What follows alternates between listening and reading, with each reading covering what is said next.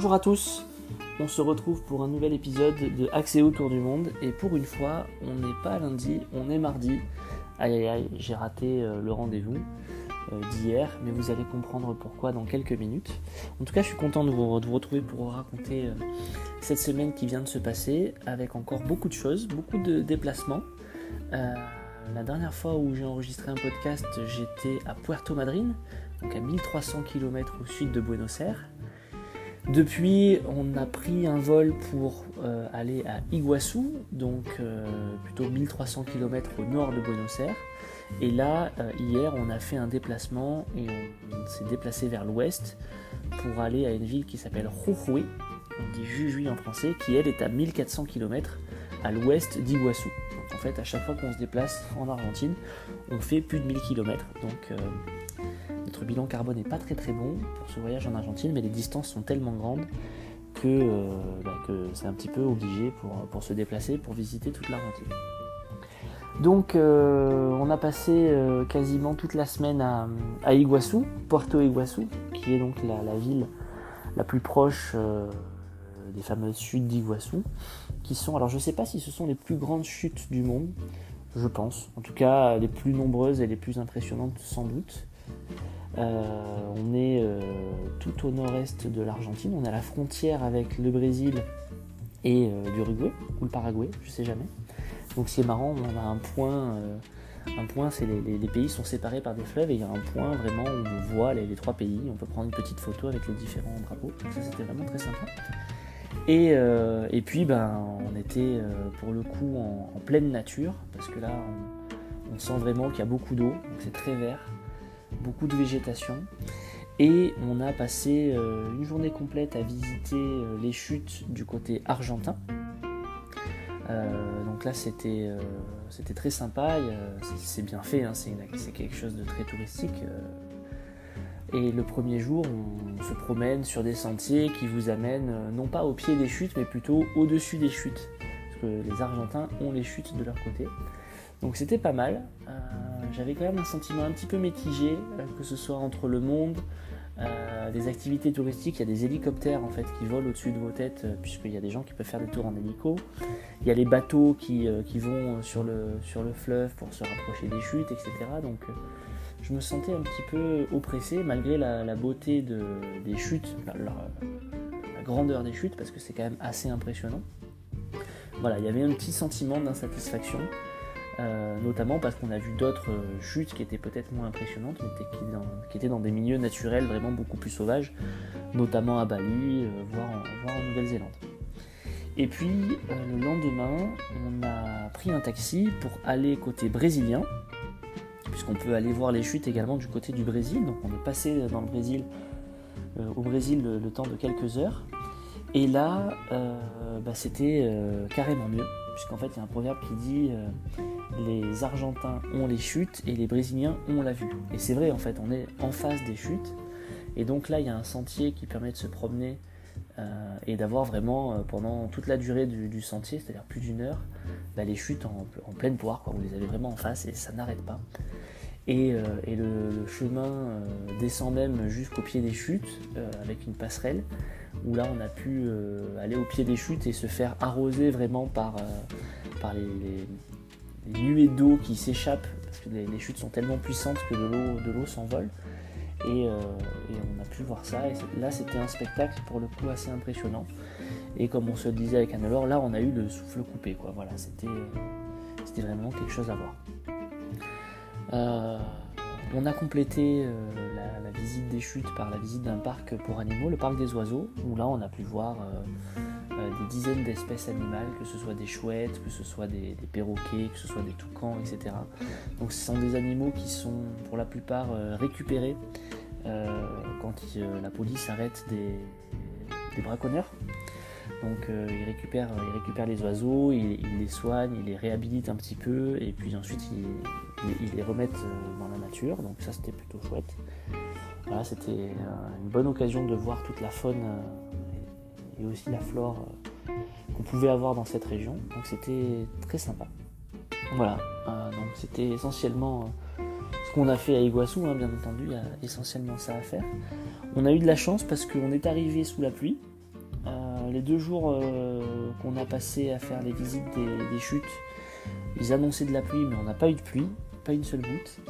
Et le lendemain, on devait faire un autre parc et bon malheureusement là il y a eu de la pluie on en a profité pour rester un peu plus cool à la maison faire aussi l'école euh, faire un peu d'activité un peu de boulot etc préparer la suite du voyage aussi. Euh, et ça nous a permis un peu de nous reposer. Voilà. Donc suite à suite à on a pris l'avion donc hier pour aller à Jujuy. Donc là, ce qui est marrant, c'est que on n'avait pas du tout prévu d'aller dans cette ville, et simplement on voulait aller à Salta, qui est à une heure et demie euh, au sud de Jujuy. Mais étant donné qu'on n'a pas trouvé de billet d'avion, que c'était vraiment la galère pour trouver ce déplacement, et que la seule alternative c'était de faire 24 heures en bus, mais littéralement 24 heures, c'est-à-dire qu'on part à 7 heures du matin, on arrive à 7h du soir à une ville intermédiaire et on repart à 9h du soir pour retourner à 7h du matin le lendemain à Salta. On s'est pas trop senti de faire ça avec les enfants. Donc on a pris un billet d'avion pour aller à Rocoué. Euh, puisque on a, pu trouver un vol en direct sans repasser par Buenos Aires. Euh, on a préparé la suite du voyage et notamment euh, donc hier on est allé à la gare routière pour acheter un billet de bus pour faire Salta jusqu'à San Pedro de Atacama, donc Salta au Chili, et San Pedro de Atacama, en Argentine, et San Pedro de Atacama au Chili. Et là, c'est la première fois que, ça m'arrive. Euh, quand je me présente au comptoir pour, euh, pour acheter mes billets, euh, notamment pour pouvoir payer en cash, puisqu'il y a toujours cette histoire du taux de change qui est plus avantageux, etc. Je présente les passeports, bien entendu, etc. Et la dame du guichet me dit, au moment d'enregistrer Jean-Baptiste, qui est mon fils, qui a 7 ans, elle me dit euh, comment est-ce que je peux avoir la preuve que c'est bien votre enfant? Parce qu'il me faut une preuve que vous êtes bien le père, euh, sinon vous ne pouvez pas quitter le territoire. J'ai dit mais euh, comment ça Enfin j'ai les passeports, c'est le même nom. donc tout ça en espagnol bien entendu. J'ai dit c'est le passeport, c'est le même nom, etc. Elle me dit oui mais vous pourriez être, vous pourriez être son oncle. Moi je sais pas si vous êtes son père. Alors là j'étais un peu pris de court, j'avais laissé Adelore et les enfants dans la voiture, j'étais tout seul pour pour acheter les billets. Et, en fait, bah, avec le téléphone, merci Internet, j'ai cherché sur notre Google Drive où on avait mis euh, des copies d'un peu tous nos documents officiels et je suis retombé sur un scan de notre livret de famille euh, où euh, il y a au moins écrit que on, est, marié et que bah, ses enfants sont, sont dans notre famille. Voilà. Donc la dame a regardé ça, elle a appelé sa chef, euh, voilà, sont, sont suivies quelques discussions, quelques négociations. Donc ils ont accepté de nous vendre les billets finalement. Et en fait, comme je lui disais, je lui disais, ben, regardez les, tampons des passeports, hein. on a fait euh, plein de pays, ça fait six mois qu'on voyage, et c'est la première fois qu'on nous demande ça. Donc elle disait, oui ok, pas de souci, mais nous c'est comme ça en Argentine. Donc euh, sur le fond, pourquoi pas, il hein, n'y a pas de, y a pas de souci. C'est même bien, puisque de toute façon je suis son père. comme je l'ai dit, on peut jamais être sûr à 100%, mais a priori je suis son père. Mais voilà, c'était la première fois que ça nous le faisait, et, ça fait écho à ce que nous disait justement le chauffeur de taxi quand on a traversé la frontière entre l'Argentine et le Brésil. Il me demandait comment ça se passait en France, en Europe, etc. Bah, je lui disais, bah, chez nous, euh, il y a des frontières, mais il n'y a plus de, de, douane. Il y a d'ailleurs, quand on passe d'un pays à l'autre, les anciennes bornes, mais il n'y a plus personne à l'intérieur euh, qui, surveille quoi que ce soit. Il disait, nous, ça c'est clairement pas possible parce que euh, il y a plein de gens qui disparaissent euh, entre, voilà, surtout quand on est près des frontières.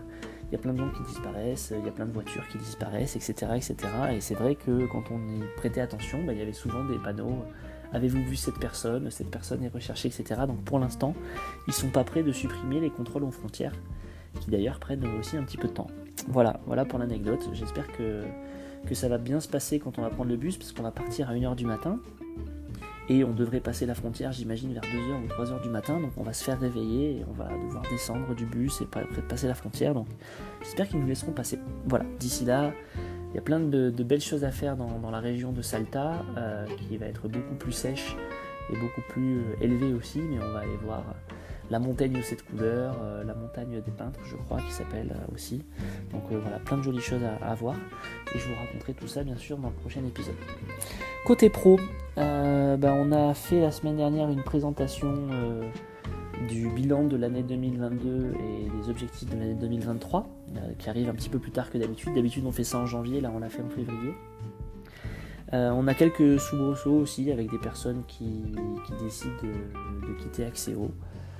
D'autres qui arrivent, bien entendu. Bon, ben, c'est la vie des entreprises. Quand on regarde les cas individuellement, on a l'impression qu'il n'y a pas de, problème chez Axéo. Hein. c'est juste que les personnes, au bout de 4 ans, décident de s'en aller. Souvent, c'était leur première expérience professionnelle et elles ont d'autres aspirations et on peut les comprendre. Donc, on va, on va gérer ça.